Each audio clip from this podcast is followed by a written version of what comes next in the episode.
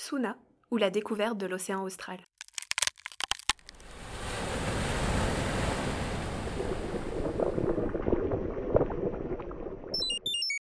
Épisode 3 à la découverte des propriétés physiques de l'océan. 1-2-1-2. Ici Suna. Ma rencontre avec le satellite Vidette m'avait permis de prendre conscience de mon potentiel. J'étais véritablement équipé pour descendre dans les profondeurs de l'océan austral et en comprendre le fonctionnement. Vidette était pour moi un guide indispensable et elle deviendrait plus tard une véritable amie. Mais alors que je plongeais pour la toute première fois de ma carrière de flotteur, j'étais coupé de ses conseils et m'apprêtais à découvrir seul le Grand Bleu.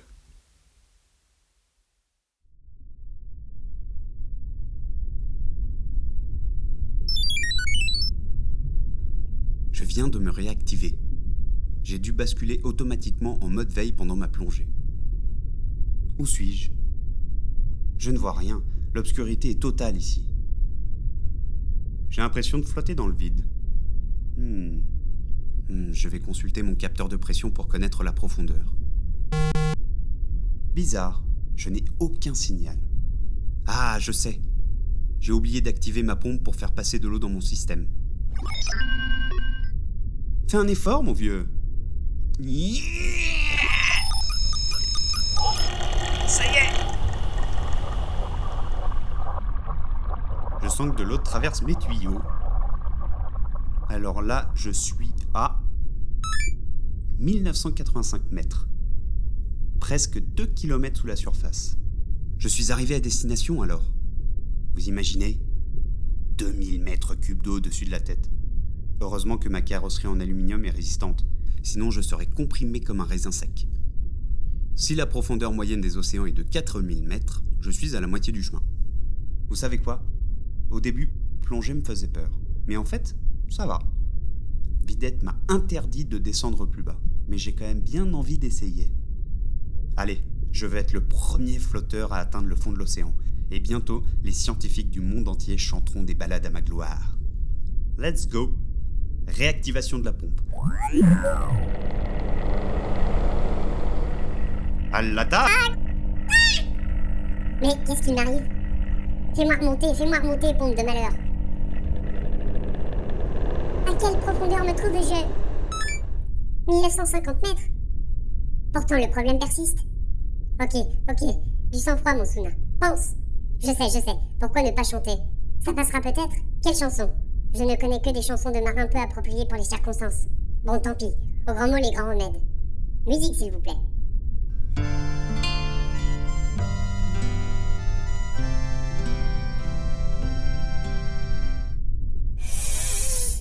C'est la grosse. Ah, c'est bon en fait. C'est bon. Bon, pas un mot de tout cela, Vidette. Elle pourrait se fâcher et me mettre un gros coup de panneau solaire sur mon petit capot. Arrêtons les bêtises. Au boulot. C'est le moment de remonter et d'effectuer mon tout premier profil de mesure. Dans le jargon des océanographes, un profil, c'est une série de mesures récoltées à un endroit géographique précis entre une certaine profondeur, 2000 mètres par exemple, et la surface de l'océan. Examinons notre équipement. Le capteur de pression fonctionne. Voyons voir les autres. Mon thermomètre m'indique 1,5 degrés Celsius. Un vrai froid de pingouin. Attendez, je peux aussi mesurer la salinité. 34,8 grammes par litre. Ça, c'est la quantité de sel dissous dans l'eau. Mon capteur peut la calculer en estimant la capacité d'un courant électrique à circuler dans la flotte. Plus l'eau est salée, plus le courant circule facilement parce qu'il saute de molécules de sel en molécules de sel. Mhm. Je me demande pourquoi les océanographes veulent mesurer ces deux paramètres. Ça me revient, ça me revient. Pour calculer la densité. La densité nous donne en quelque sorte le poids de l'eau. Commençons avec la salinité. Notez bien, les molécules de sel dissoutes dans l'eau sont plus lourdes que les molécules d'eau. Donc plus l'eau est salée, plus elle est dense, et donc plus elle est lourde. La température, pour sa part, affecte l'organisation des molécules d'eau. Quand on chauffe l'eau, les molécules s'agitent comme si elles sautillaient dans tous les sens. Elles s'écartent les unes des autres et occupent plus de place. A l'inverse, plus il fait froid, plus les molécules sont calmes et serrées, les unes contre les autres, disciplinées comme une armée de légionnaires romains. L'eau froide est donc plus compacte, plus dense et donc plus lourde que l'eau chaude. En résumé, plus salé ou plus froid, c'est plus lourd. Plus chaud ou moins salé, c'est plus léger. Voyons voir maintenant si ces paramètres évoluent entre 2000 mètres de fond et la surface. Commençons notre ascension. Gonflement du ballon extérieur. Avec une vitesse de remontée de 10 cm seconde, je ne vais pas plus vite qu'une fourmi qui escalade un immeuble. Le chemin va être long jusqu'en haut. Cela va me prendre environ 5h30 pour atteindre la surface. Je vais donc m'accorder un petit somme. C'est parti mon kiki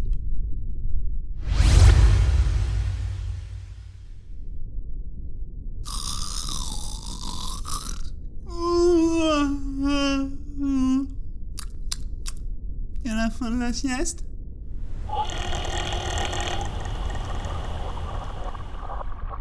Difficile de dormir avec cette pompe qui s'active tous les mètres pour faire des mesures.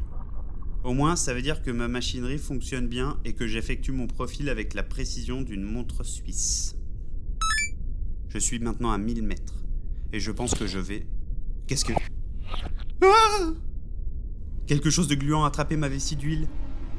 C'est énorme Une silhouette monstrueuse m'attire vers un espèce de bec avec ses immenses tentacules. Mais c'est qui veut me boulotter, l'animal? Je n'ai rien pour me défendre. Les scientifiques n'ont pas songé à m'équiper d'une option lance-missile. Ah Il vient de lâcher prise dans un grand jet d'encre noire. Boah C'est dégoûtant, j'ai les capteurs tout brouillés. Qu'est-ce qui a bien pu le faire fuir? Vous entendez? C'est un cachalot. Une espèce de baleine d'une quinzaine de mètres qui peut plonger plus d'une heure pour chasser. Probablement attaqué le calmar géant qui a osé me tripoter la vessie. Tâchons de passer inaperçus dans ce combat de colosse pour éviter de finir en surémie. Poursuivre discrètement notre remontée.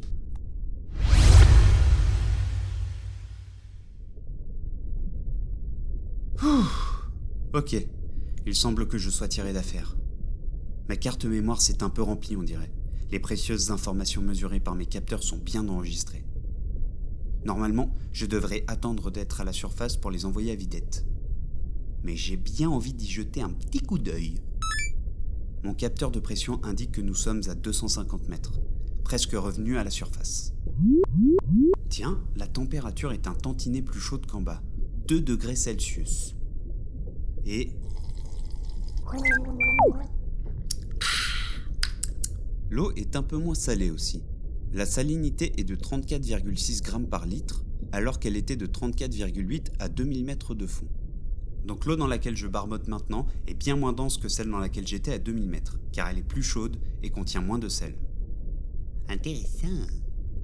Si je comprends bien, dans l'océan, l'eau est organisée en couches de masse d'eau, comme une grande vinaigrette. L'eau plus dense et plus lourde en bas, comme le vinaigre, et l'eau moins dense et donc moins lourde en haut, comme l'huile d'olive. C'est probablement parce que l'eau qui est plus dense a tendance à couler et l'eau moins dense à remonter. Et tout ça grâce à des différences de température et de salinité. Mais qu'est-ce qui peut bien faire varier ces deux paramètres? Chaque chose en son temps. Remontons d'abord à la surface pour envoyer les données à vidette.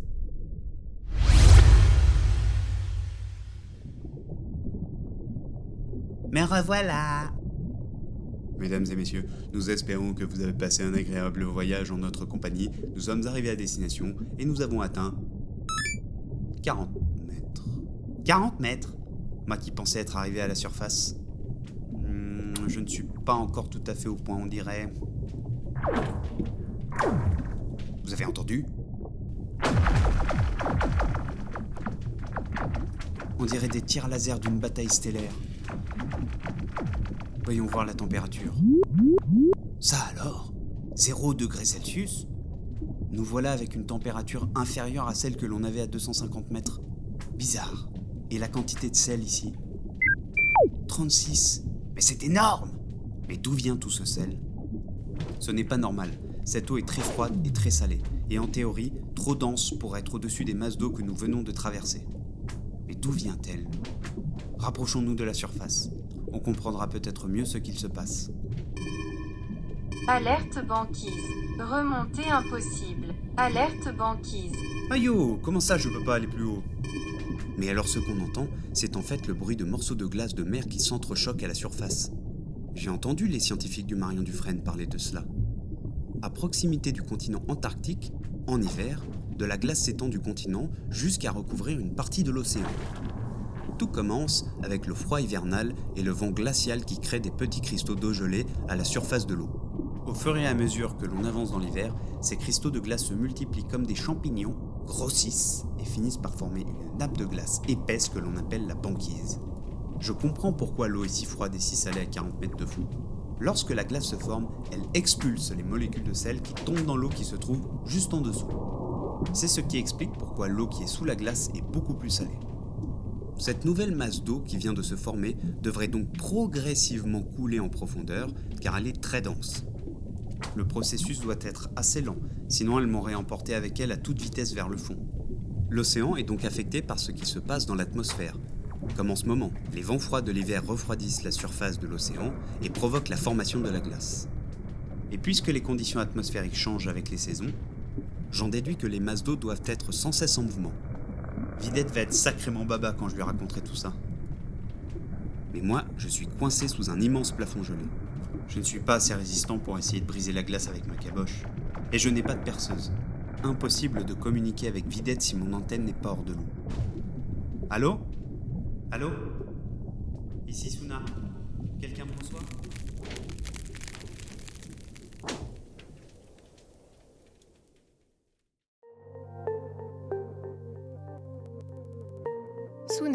Ou la découverte de l'océan austral. Si vous voulez voir le doux regard d'un calmar géant, suivez le lien en description. Un podcast original, écrit et réalisé par Marin Cornec et Théo Siandra. Générique, Marine Fourier. Une production Culture Océan.